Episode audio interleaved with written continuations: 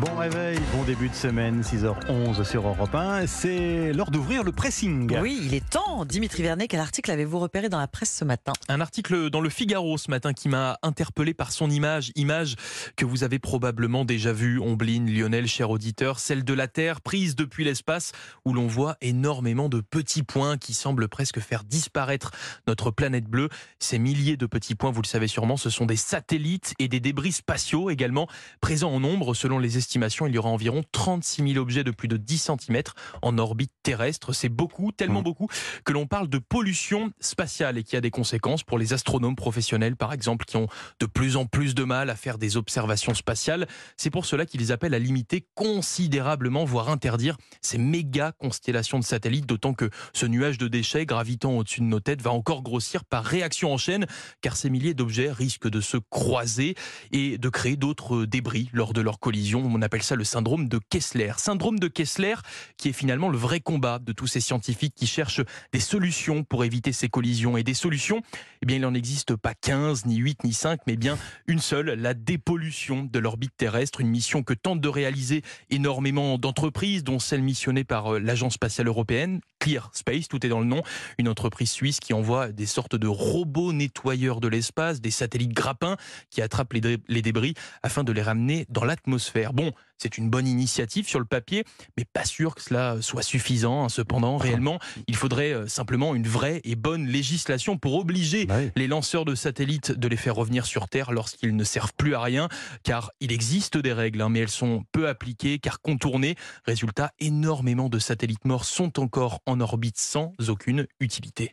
La pollution spatiale entre dans une nouvelle ère. C'est un article à retrouver dans le Figaro ce matin. Passionnant. Merci Dimitri. Ombline, qu'est-ce que vous avez repéré vous ce matin? Cinq jours après la philo, place à la dernière épreuve du bac, le grand oral qui se déroule dès aujourd'hui et pendant deux semaines. Hein. oui, c'est jusqu'au au 30 juin, on tremble pour les bacheliers, futurs bacheliers. Pour rappel, le grand oral, c'est quoi? Les candidats présentent pendant cinq minutes un des deux sujets qu'ils ont préparés en amont euh, en rapport avec leur euh, mhm. option en terminale.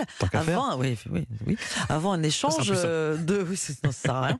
euh, 5 minutes donc de préparation, 5 minutes de présentation, pardon, avant un échange de 15 minutes avec les deux examinateurs. Le principe de cette épreuve, c'est d'exposer, argumenter, raisonner, mobiliser les notions apprises pendant l'année pour servir son sujet. Il y a quand même de quoi effrayer plus d'un lycéen. Dans une tentative de dédramatisation, le Parisien aujourd'hui en France a contacté des étudiants qui ont décroché l'an dernier la note maximale mal au grand oral, c'est-à-dire 20 sur 20. Mmh. Quels sont leurs conseils, leurs astuces Comment réussir son grand oral? Eh bien, il y a Safa aujourd'hui en licence d'histoire. D'abord, dit-elle, il faut aimer les deux sujets choisis, transmettre sa passion aux examinateurs. C'est vrai que c'est mieux. C'est plus simple. oui, elle a présenté Shakespeare, précurseur du féminisme, à travers ses personnages féminins.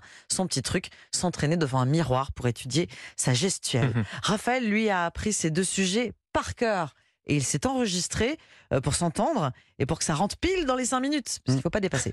Il a été interrogé sur la théorie du complot autour du 11 septembre. Alors la difficulté pour euh, Raphaël, c'est la question piège.